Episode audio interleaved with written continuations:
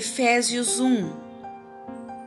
No capítulo 3, diz assim: Todo louvor seja a Deus, o Pai de nosso Senhor Jesus Cristo, que nos abençoou em Cristo com todas as bênçãos espirituais nos domínios celestiais.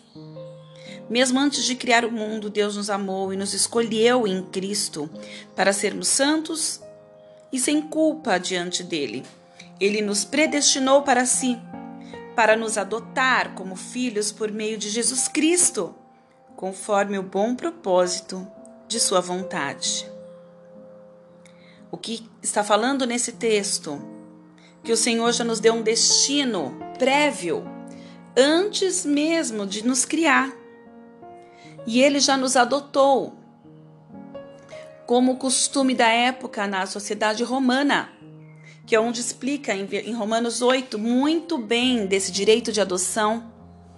O pai tinha ao nono dia o direito de falar: quero esse filho ou não quero esse filho. Ele tinha o direito de virar as costas para aquele filho natural, aquele filho gerado por ele. Se ele achasse que aquele filho não ia ter possibilidade, não ia servir para nada.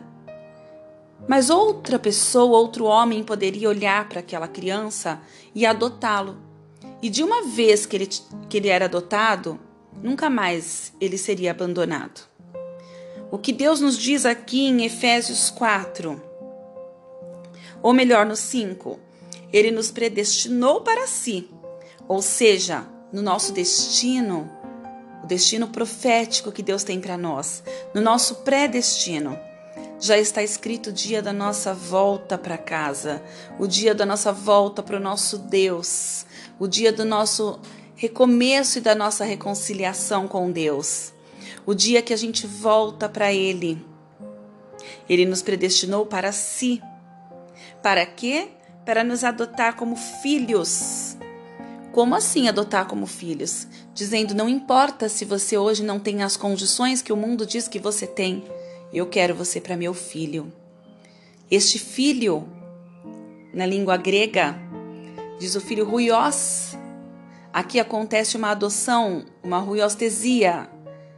E por meio de quem? Do filho ruios, do filho que foi gerado, foi colocado numa cruz e deixado ali, mas que foi ressuscitado e adotado para que ele nos adote então. É o que está escrito aqui. Para nos adotar como filhos por meio de Jesus Cristo. Não importa se temos as capacitações, as qualidades, as habilidades naturais que o mundo possa julgar bom ou ruim, apropriado ou desapropriado. Deus nos predestinou para si, para nos adotar como filhos por meio de Jesus Cristo, conforme o bom propósito da sua vontade. Deus assim o fez para o louvor da sua graça gloriosa, que ele derramou sobre nós em seu Filho amado.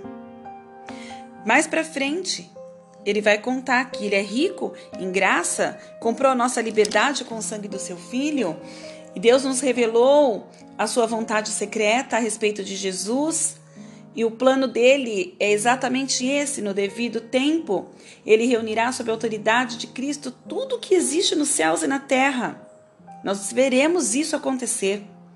Cristo em nós nos, nos tornamos herdeiros de Deus, pois Ele que nos predestinou conforme seu plano e fez tudo, que tudo ocorra de acordo com a sua vontade. Qual o propósito de Deus então? Era que nós, os primeiros a confiar em Cristo, Paulo dizendo para os primeiros aqui, louvássemos a Deus, eles dessemos glória, Agora vocês também ouviram a verdade. Agora ele fala para nós. As boas novas da salvação. E quando creram em Cristo, ele colocou sobre vocês o selo do Espírito Santo que havia prometido. Por quê, gente? Porque o Espírito é a garantia da nossa herança. Até o dia em que Deus nos, nos resgatará como sua propriedade para o louvor da sua glória. Eu quero destacar com você também mais para frente que diz no versículo 19 do primeiro capítulo que Paulo coloca assim: ó, também oro para que entendam. Então você possa entender Paulo orando por nós. Que entendam a grandeza insuperável do poder de Deus para conosco. Uma grandeza insuperável do poder de Deus para conosco, os que cremos. Que grandeza é essa? Que poder é esse? É o mesmo poder grandioso que ressuscitou Cristo dos mortos e o fez sentar-se no lugar de honra, à direita de Deus, onde? Nos domínios celestiais. Agora ele está acima, muito acima de qualquer governante, autoridade, poder, líder ou qualquer outro nome.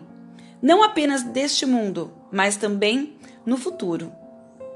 E o que Deus fez com ele?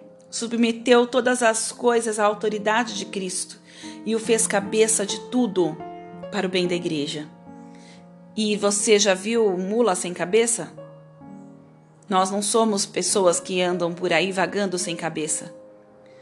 Nossa cabeça é Cristo, porque logo na sequência ele vai dizer que a igreja é o corpo, nós somos o corpo. E esse corpo é preenchido e completado por Cristo, que enche consigo mesmo todas as coisas em toda parte. Onde ele chega existe plenitude, poder, adoção, aceitação, mudança, transformação, iluminação. É isso que nos ensina Efésios 1. Eu sou a pastora Luciana Pelinser. Deus te abençoe.